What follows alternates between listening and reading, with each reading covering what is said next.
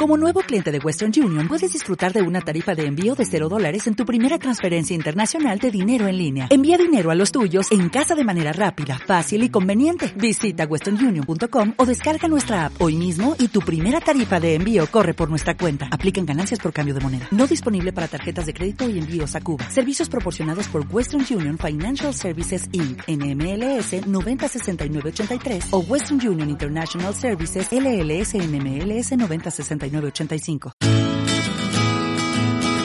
Lunes Inspiradores.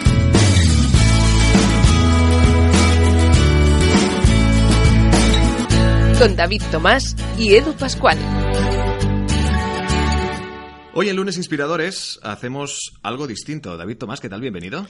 Pues muy bien, oye, muy contentos como siempre de estar aquí un lunes más y con muchas ganas de escuchar a nuestro invitado hoy. Desde luego, hoy hacemos algo distinto, decía, porque precisamente hacemos la primera, o la que es la primera entrevista a través eh, de Skype. Lo digo por si pues eh, escucháis el sonido un poquito distinto. No mucho, la verdad, porque esta de la tecnología online es una auténtica maravilla. Hoy escuchamos y charlaremos con una persona realmente inspiradora que tiene una historia extraordinaria y que ya no es solo de superación, sino también para tomar buen ejemplo de ella. Tenemos con nosotros a Guillermo Rodríguez Borges, que es eh, CEO en Galénica Cosmetics. ¿Qué tal, Guillermo? Hola, ¿qué tal, Edward? David, muy buen día. Buenos días, Guillermo. La verdad es que teníamos muchas ganas de conocer un poquito más eh, de, tu historia. Eh, en su momento yo creo que nos puso en contacto un muy buen amigo de este programa, como es Juan Carlos Giraldo otro podcaster de, referencia del que evidentemente recomendamos también su podcast, que es eh, Podcast and Business.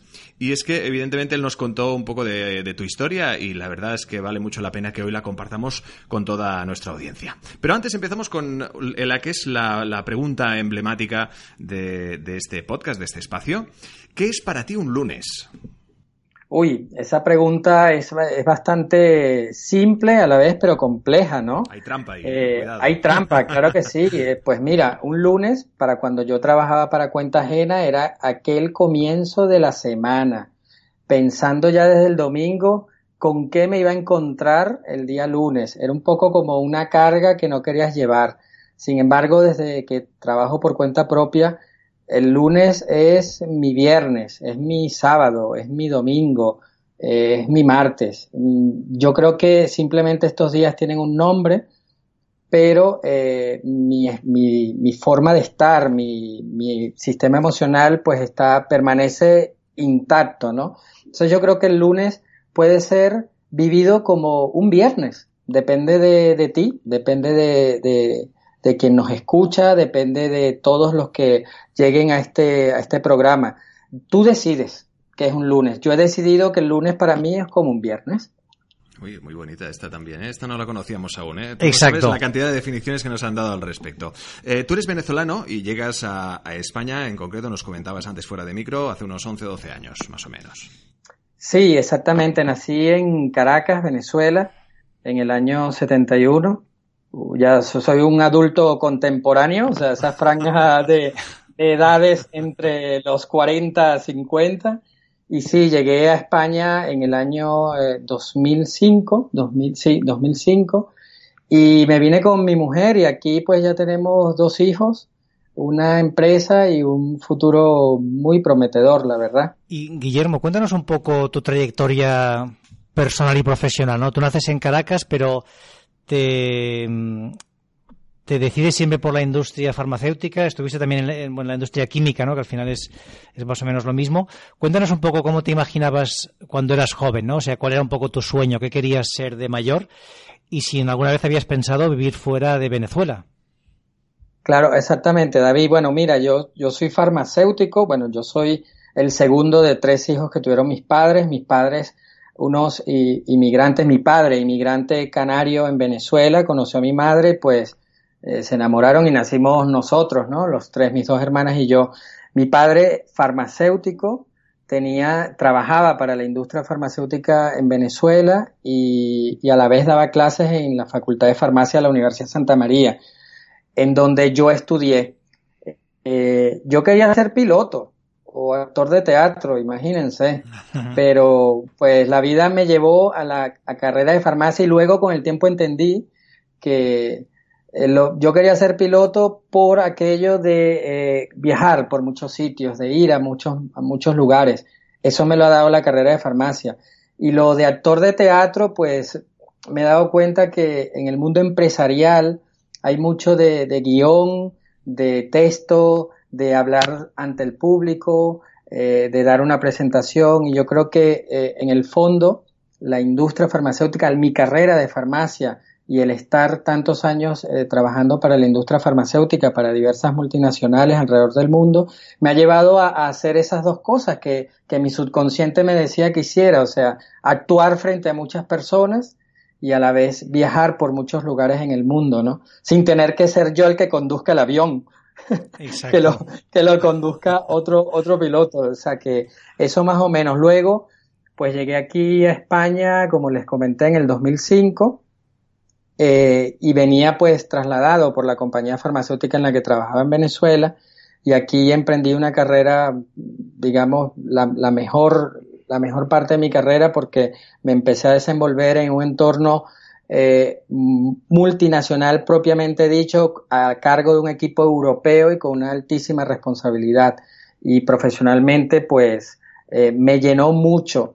la salud, sin duda, pues se me vio en un momento afectada y ese fue, digamos, el, el gran aprendizaje que, que, tuve y que me llevó a, a, pues, a dejar mi, mi universo corporativo, empresarial y emprender una vida mucho más slow, ¿no? Mucho más eh, lenta, mucho más sostenible. Claro, porque Guillermo, esto es muy interesante. O sea, tú más o menos, eh, creo que es a los 37 años, hace aproximadamente 10, ¿no? Recibes una noticia relacionada con la salud eh, que te hace replantear todo, ¿no? Es una, noticia impactante, ¿no? Dura. Cuéntanos un poquito cómo fue, cómo lo viviste y cómo tomas la decisión que tomas de abandonar lo que estabas haciendo a nivel profesional y replantear tu vida.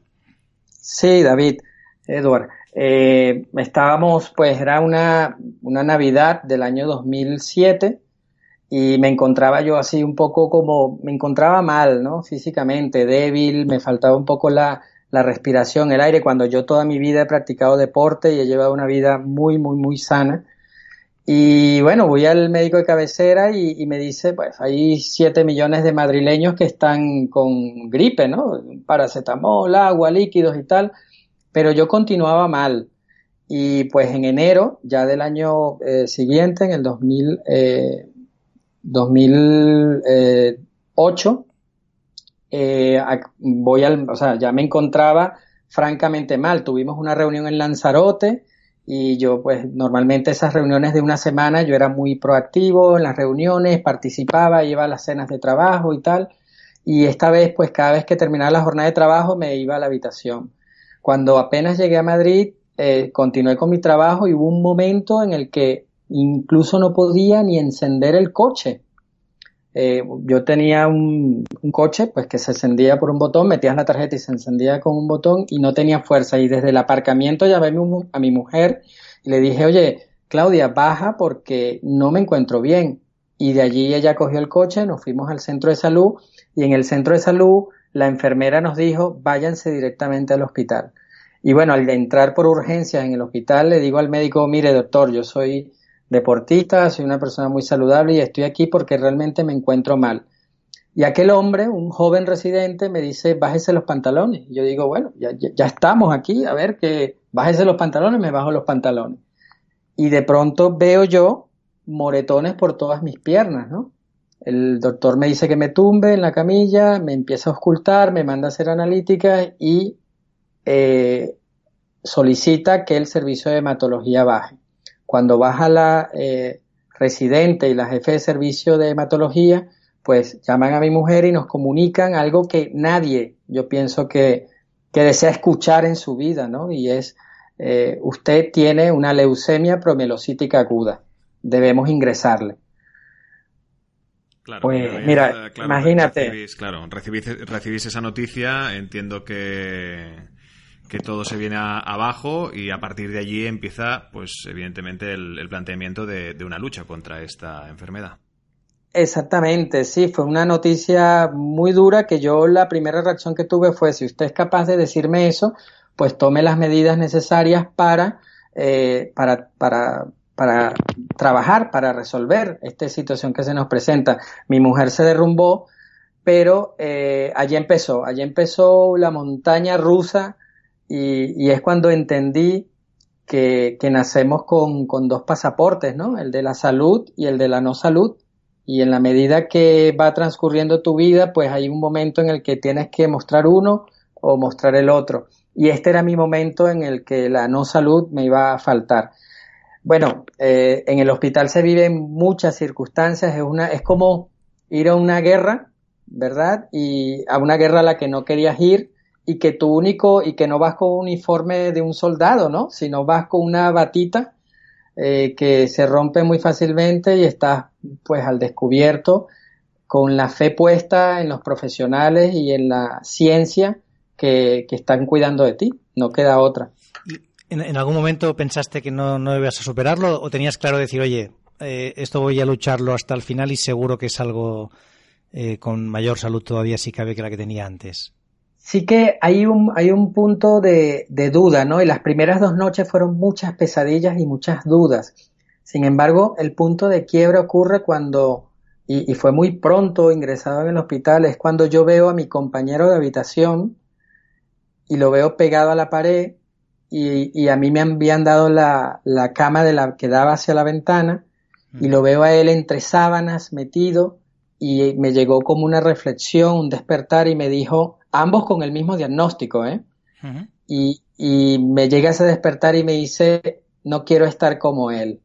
Tengo, me ha, me ha tocado la suerte de estar aquí al lado de la ventana, de ver los árboles, de ver la calle, pues voy a, a aprovecharme de eso y fue cuando inicié eh, unas meditaciones guiadas en las que me transportaba, a mi hijo tenía en esa época dos años, eh, me transportaba a la habitación de mi hijo e intentaba darle un beso y, y, simplemente empecé a imaginarme todas las cosas hermosas que me habían pasado a lo largo de mi vida y las que me quedaban por pasar. Y yo creo que allí fue donde saqué la fuerza, sabía que no iba a ser muy fácil, pero que había esa pequeña esperanza que me empujaba a no querer parecerme a mi compañero de habitación, a intentar e incluso estimularle a él para que saliera de esa tristeza profunda en la que se encontraba. Hubo allí un cambio de mentalidad hacia, evidentemente, pensamientos mm, del todo positivos, lo que hizo que también tu actitud cambiara. ¿Cuándo, ¿Cuánto tiempo estuviste en tratamiento? Bueno, imagínate, entré el 23 de enero del 2008, me ingresan en el hospital y fueron 60 días ingresados, en donde se da lo que se llama la fase de activación en el tratamiento de una leucemia promelocítica aguda. Eh, luego de 60 días con, bueno, como les comenté, montañas rusas, incluso eh, fueron tan bajas las defensas, llegaron el, efecto de la quimioterapia, porque eso era otra, ¿no? Yo era farmacéutico, yo soy farmacéutico y sabías a lo que te enfrentabas desde el punto de vista farmacológico. Sabías, conocías los efectos secundarios a los que te ibas a enfrentar.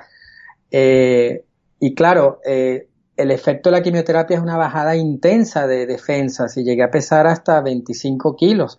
Incluso hubo una época en la que tuvo que pararse el tratamiento, por eso mi ingreso duró tanto porque eh, me atacó un citomegalovirus a nivel del duodeno, o sea que, que estaba completamente fuera de defensas. Luego lo trataron con, con, antibióticos de amplio espectro y retomaron el tratamiento quimioterápico y justo al día 60 tenía el número de leucocitos eh, disponibles o, necesarios para poder defenderme en la calle. Me dan el alta y empiezo a ir, digamos, al hospital de día, a lo que se llama la fase de consolidación de tratamiento, que duraba hasta el primer año, o sea, todo el año 2008, eh, 2009 y luego durante el año 2010 la fase de mantenimiento. Fueron dos años en los que estuve eh, luchando con mi vida, eh, luchando por retomar la salud, caídas del cabello, caídas de ceja, pérdidas de peso, pero cada minuto que vivía y que me volvía a ver que me salía el cabello era un momento de plena felicidad. Y, y, era como esa esperanza de que, vale, voy a estar dos días malo, pero voy a estar cinco días bueno. Y así se iban sumando más días en los que me encontraba mejor. Claro, y la, balanza se fue eh, pues eh, dirigiendo hasta la hasta que ya te encontraste bien del todo. Exactamente, cuando me dan el alta, mi doctora Isabel Krisnik, en el Hospital Puerta de Hierro de Madrid, un septiembre del año 2010, le pregunto, doctora, tengo muchas preguntas, pero las más importantes, ¿puedo al salir de aquí irme a comer una hamburguesa? Sí, Guillermo. Doctora, ¿puedo tomar Coca-Cola? Pues sí, doctor, sí, Guillermo. Doctora, quiero correr un maratón.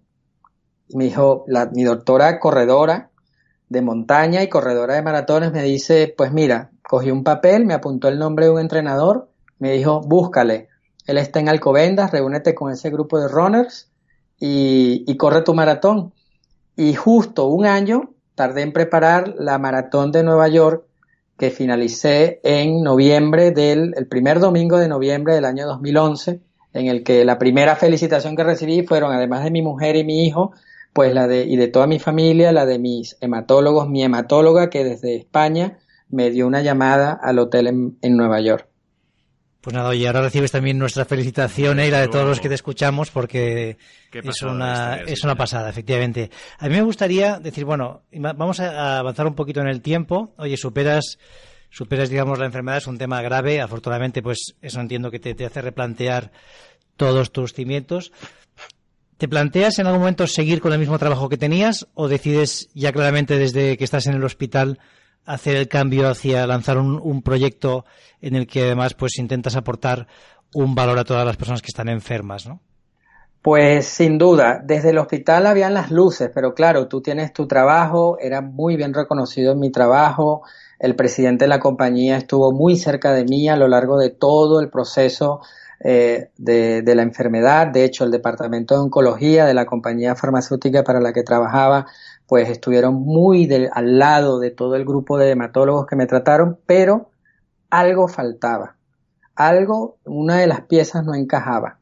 Y fue al volver de, de Nueva York en el año 2011, en donde hubieron cambios, eh, la, industria farmacéutica empezó a vivir momentos de incertidumbre, las nuevas tecnologías irrumpen de manera eh, como han irrumpido pues en la vida de todos, incluso en el de las empresas. Y fue en el 2012 cuando dije en un viaje que hicimos a París, en donde se hizo un co-marketing con otra compañía y se iba a lanzar un producto para el tratamiento de la diabetes. En aquellas reuniones que éramos como 500 personas de todos los equipos globales, dije, este no es mi sitio. Aquí no me siento. Y fue cuando eh, dije, al volver a España, pues eh, presento mi, carta de, dimisión y no sé qué voy a hacer, pero algo voy a hacer. Y bueno, volvimos a España después de esas dos semanas allí y aquí pues presenté mi misión, por supuesto, mi jefe y mi equipo, ¿qué pasa? ¿Qué sucede? Y digo, no, no, tengo que hacer otra cosa y no sé qué es.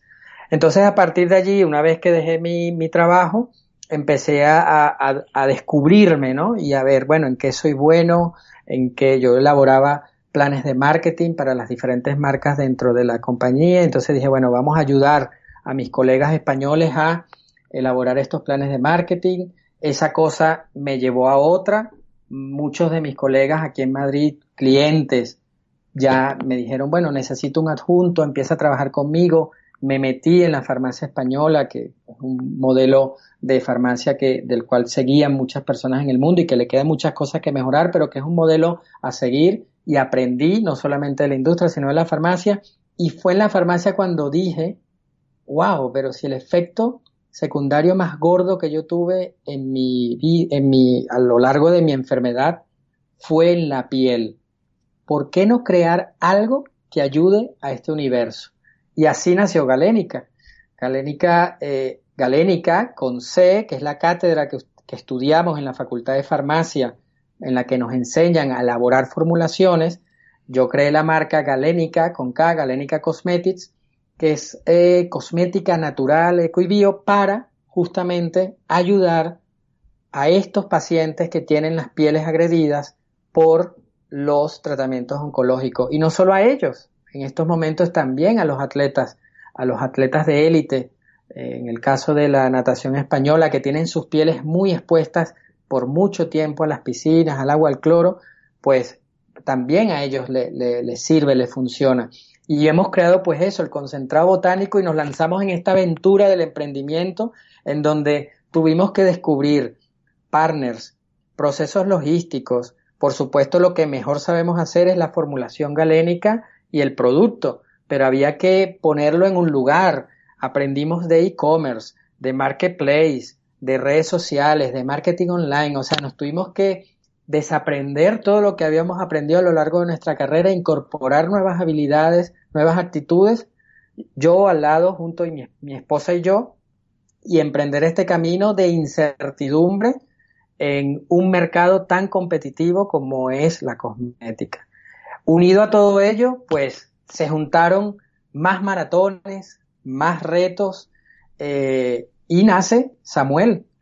Llega a nuestra vida nuestro pequeño gran Samuel, que es el milagro de la vida, porque mm, el día que a mí me dieron de alta en el hospital, no había eh, posibilidad alguna de que nosotros pudiéramos tener un segundo hijo. Por lo tanto, Sebastián y Samuel, Samuel complementó nuestra familia, complementó y nos empujó al, a, a, emprender con, con garra, con éxito, ¿no? Y cada día, cada día aprendiendo algo más. ¿Qué les voy a contar a ustedes, Eduardo, David, que son unos emprendedores en serie y que saben de lo que, de lo que les hablo? pero así fue, como... Pero no, oye... David sabe bastante más que yo. Bueno, ¿eh? Eduardo también aquí... Yo soy un, eh, un uh, humilde periodista. Y, Guillermo, cuéntanos un poco, porque claro, o sea, después de pasar todo esto, en, entiendo que... Me imagino que en un momento tienes muchas ganas de arrancar un proyecto y no debe ser nada fácil. ¿Cuál ha sido el momento más complicado para ti del proyecto Galénica, ¿no? Que ahora ya pues ya lleváis unos años y está consolidado, pero entiendo que al principio pues te debería asustar, ¿no? Además viniendo de, un sector como el sector farma, donde hay grandes corporaciones con millones de euros de, inversión, lanzar un proyecto desde cero, aunque hayas podido tener pues el, apoyo de, otros partners y empresas. Cuéntanos un poquito el momento más complicado que tú has vivido, el momento que, te generó más duda, ¿cuál sería, ¿no? Y cuál fue el motivo que te hizo dudar. Eh, el momento que más te genera duda, bueno, yo creo que, que a lo largo de todo el proceso, vive en, en, una duda, ¿no?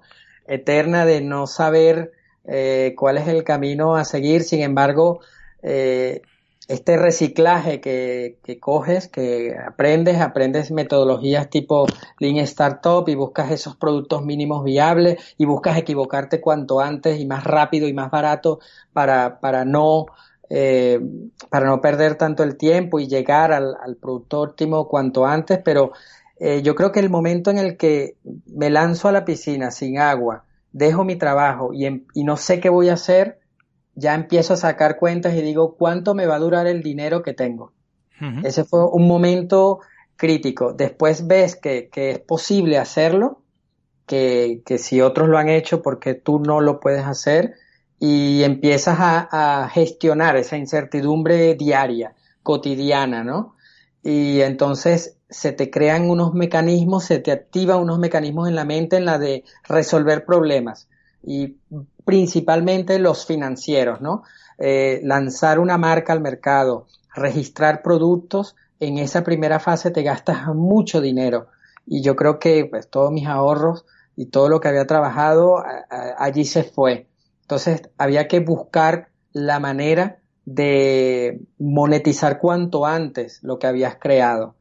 Eh, incluso hubieron momentos en el que digo, bueno, mira, dejo esto, cojo mi currículum y vuelvo a tocar puertas, pero eh, incluso mi mujer y, veía a mis hijos, mi hijo mayor ya, eh, que me decía, no, pero tú eh, llevas galénica y me daba ideas y me de esto y dije, pero si todo el mundo cree, ¿por qué yo no voy a creer? Tengo que seguir. Pero el momento, a tu pregunta, el momento cumbre es ese, ¿no? Cuando dejas todo, no tienes nada y dices, ¿cuánto me va a durar este dinero que tengo? Y ya luego es una incertidumbre constante que aprendes a gestionarla y simplemente tomas decisiones e intentas, eh, como te digo, creas esos mecanismos en los que buscas soluciones rápidas a problemas cotidianos e incluso tienes que estar pensando en esos problemas no tan cotidianos para poder tener un futuro con lo que estás haciendo. Y como mencionas, en un mercado tan complejo y tan competitivo, con competencia que tiene recursos tres veces, diez veces más que tú. Guillermo, ¿y tú crees que si no hubieras tenido la enfermedad, estarías, eh, habrías quedado galénica o seguirías trabajando en la misma industria para la misma compañía? considero que es bueno que de vez en cuando nos tiren a todos un ladrillo en la cabeza desde el cielo, porque es lo que te mueve a conseguir cosas, a lograr cosas. Yo no le deseo, eh, no quiero volver a vivir esa experiencia de salud que viví, pero considero que gracias a ella estoy ahora en el punto en el que estoy y puedo estar conversando con ustedes. Fíjate que es que quería hacerte la pregunta por este mismo motivo, ¿no? O sea, ¿cuántas personas de hoy están eh, haciendo un trabajo, están en una profesión que no les motiva, que saben que son infelices, pero que hasta que no tienes un, un golpe duro en la vida no te replanteas el cambiar, ¿no? En tu caso, has seguido en la misma trayectoria, pero bueno, quizá ese gusano de emprender, de decir, oye, quiero hacer algo eh, con mi vida a nivel profesional que tenga un impacto eh, para personas que han, pues que tienen una misma enfermedad como la que tuve yo, o para deportistas, en definitiva, quiero crear algo, ¿no? Quiero expresarme. Muchas veces, hasta que no nos llega un golpe, no nos lo replanteamos, ¿no? Y nos pasa a todos, ¿no? Que sigues un poco pues el mismo camino, no te haces preguntas y yo creo que tu caso es un ejemplo de decir, oye, pues eh, yo he tenido un golpe en la vida y esto me ha hecho replantearme las cosas, ¿por qué no, en lugar de esperar a otra persona a que me ocurra una enfermedad o una desgracia, ¿por qué no me paro y decido hacer ese cambio que, que quizá que dentro de mí sé que lo quiero hacer, pero que después por el día a día, un poco por los miedos, ¿no? Que decíamos este de, oye, ¿de qué voy a vivir? Pues no, no acabamos dando, ¿no? Y creo que tu ejemplo es un, un ejemplo de que al final sí se puede, ¿no? Además, me gusta mucho como dices el, oye, si otra persona lo ha hecho, yo también puedo hacerlo, ¿no? Y, y bueno, a la vista está, ¿no? El, todo el conocimiento que, que tienes, ¿no? Pues yo te escucho hablar y escucho a un emprendedor de nuevas tecnologías, ¿no? Estás hablando de Lean Startup, de, todo lo que un emprendedor de nuevas tecnologías habla, cuando tú vienes de una industria muy tradicional donde todos estos conceptos no se manejan y bueno, en poquito tiempo o en pocos años, ¿no? Has pasado de que fuera algo desconocido a ser ahora un experto.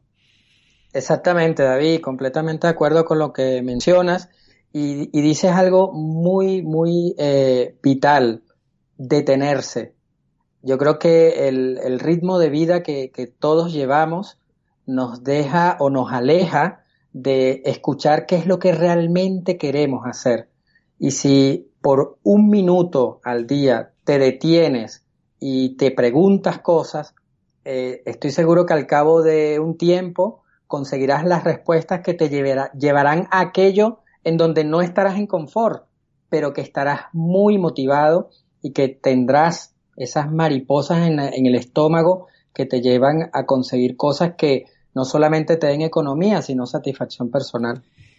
Guillermo, hablabas ahora de detenerse. Eh, antes mencionabas también que hiciste esto, ¿no? Como una meditación para, para, visualizar a tu hijo. Esto en el entorno empresarial no se suele hablar mucho, pero es verdad, yo, yo hace poquito leía un artículo, ¿no? Que hacía referencia, que era como no sé, unas cuantas personas de éxito a nivel profesional y casi todos tenían algún tipo de rutina por la mañana en el que justamente se detenían, ¿no? Algunos meditaban, otros hacían yoga, otros hacían una lectura, ¿no? Pues podía ser eh, de, de, más bien de filosofía o de religión, pero todos tenían algún tipo de hábito diario en el que hacían esta reflexión. En tu caso, habías antes de la enfermedad habías hecho algo ya de, para un poco pues para, para meditar o para para de algún modo calmar la mente o, fue algo que hiciste después, que descubriste con la enfermedad? Cuando, eh, cuando yo era muy pequeño, bueno, cuando era joven, eh, mi padre me apuntó a clases de taekwondo en Venezuela y, y tuve la oportunidad, eh, el taekwondo es un arte marcial coreano y como todas estas artes marciales, pues te, te disciplinan, ¿no? Yo, yo agradezco eh, enormemente que, aunque yo no quería en aquel entonces estarme dando puñetazos allí con, con la gente, ni nada de eso, ni mucho menos, pero el taekwondo me enseñó ese respeto por los demás, esa disciplina, esa autodisciplina, ese momento de tenerte. Y, y, bueno, eso ocurrió cuando era muy pequeño, pero me he dado cuenta que a lo largo de, mi vida, eh, el deporte también me ha ayudado la natación, el fútbol, ahora mismo pues el runner, el running, me ayuda mucho a eso, ¿no? Encontrarte contigo, a estar en momentos difíciles, en momentos de mayor alegría y te, te empiezas a dar cuenta que incorporando hábitos eh, saludables, porque digamos, yo, yo soy farmacéutico y, y todo el mundo busca en una farmacia la solución a su vida en forma de cápsula pero considero que el mejor bote de medicina es tú mismo, ¿no? Tu cuerpo, tu, tu mente, tus pensamientos. Entonces ya eh, me di cuenta que en el hospital cuando me sentía, y de hecho comprobado en los momentos en donde yo me ponía a meditar, que me hacían mi analítica, los leucocitos me subían. Y yo dije, y, y, yo no era un experto en meditación, sino simplemente era cerrar los ojos y empezar a respirar. Y empezar a respirar de una forma diafragmática, llevando el, el oxígeno no a los pulmones, sino a la parte inferior de la tripa, al diafragma, y que es una parte mucho más amplia, más ancha y donde acumulas más y luego irlo soltando muy lentamente, concentrarte en esa respiración y, y dejar que la mente se quede en blanco o piense en algo, ¿no? Y puedas incluso visualizarlo. Eso fue para mí como el momento de, de salud dentro de ese momento de poca salud en el hospital. Por lo tanto, de a partir de allí, eso lo he incorporado en mi vida y beber agua todas las mañanas, meditar, hacer ejercicio, eh, poner en contexto antes de comenzar mi trabajo cuáles son mis objetivos del día. Yo creo que son mis hábitos, mis rutinas que no dejo de hacerlas y que me llevan a terminar un día con, con éxito, con alegría, con felicidad. Y creo que es una práctica que todos deberíamos, tanto en el mundo empresarial, porque tal y como tú comentas, en la empresa se trabaja a lo que hay que hacer y, ¿no? y lo humano se pierde, ¿no? Y yo creo que en la medida que esos humanos estén más conectados consigo mismo, pues por supuesto rendirán muchísimo más. Éxito, felicidad, crecimiento personal, también profesional. Eh, del que evidentemente pues eh, no llegaremos si no nos cuidamos. Evidentemente la salud como siempre va por delante de todo. Eh, sabios consejos yo creo de una persona extraordinaria también que nos ha explicado una, una historia extraordinaria, como no, de un optimista crónico. Me encanta este concepto con el que te y después de conocerte, de, charlar eh, contigo, la verdad es que queda claro es que al lado, un poco de, la enciclopedia, si algún día lo ponen, optimista crónico como concepto, van a poner tu foto, eso estamos más que seguros. Eh, Guillermo Rodríguez Borges, en nada nos despedimos, pero antes las conclusiones de David Tomás sobre esta entrevista. Hombre, primero, pues lo que te decías, ¿no? Ese optimismo que desprende Guillermo yo creo que tenemos que aprender todos un poquito de él y, empaparnos de esa, de esa actitud. Y después, a mí me gustaría destacar un poco, pues justamente la reflexión que hacíamos, ¿no? Que, oye, no hace falta que nos esperemos a tener un momento difícil para reflexionar. Deberíamos pararnos con una cierta frecuencia valorar si lo que estamos haciendo en la vida nos gusta, si, si queremos cambiarlo y a partir de aquí, oye, si no nos gusta y queremos cambiarlo, pensar que, que si otra persona ha podido hacerlo, nosotros también, intentar buscar el, el proyecto vital que nos ayude a ser felices y, oye, y a, y a prosperar. Así que nada, por mi parte, Guillermo, agradecerte muchísimo el, el, tiempo que nos has dedicado. Creo que ha sido una entrevista muy interesante y que todos los oyentes van a disfrutar. Guillermo Rodríguez Borges, gracias y suerte. Muchas gracias, Edward. Muchas gracias, David. Muchas gracias a ti también, oye, todos los que nos escucháis, si podéis comentar, si podéis compartir, sabéis que esto al final pues es, lo que nos da a nosotros la, energía para seguir aquí eh, entrevistando a personas tan interesantes como Guillermo y esperamos escuchar vuestro feedback y nada, muchas gracias por seguirnos. Desde luego, nos eh, seguís en Evox, en iTunes, en eh, incluso también en nuestro canal de YouTube, ahí os esperamos para que nos escuchéis, nos compartáis y sobre todo disfrutéis como disfrutamos y aprendemos nosotros aquí en lunes inspiradores. Gracias a todos. Suscríbete a nuestro canal de YouTube, a nuestra cuenta de iVoox y síguenos en Twitter, arroba lunesinspirador. Lunes Inspiradores. Hola, buenos días, mi pana. Buenos días, bienvenido a Sherwin Williams. ¡Ey! ¿Qué onda, compadre? ¿Qué onda? Ya tengo lista la pintura que ordenaste en el ProPlus app. Con más de 6.000 representantes en nuestras tiendas listos para atenderte en tu idioma y beneficios para contratistas que encontrarás en aliadopro.com. En Sherwin Williams somos el aliado del PRO.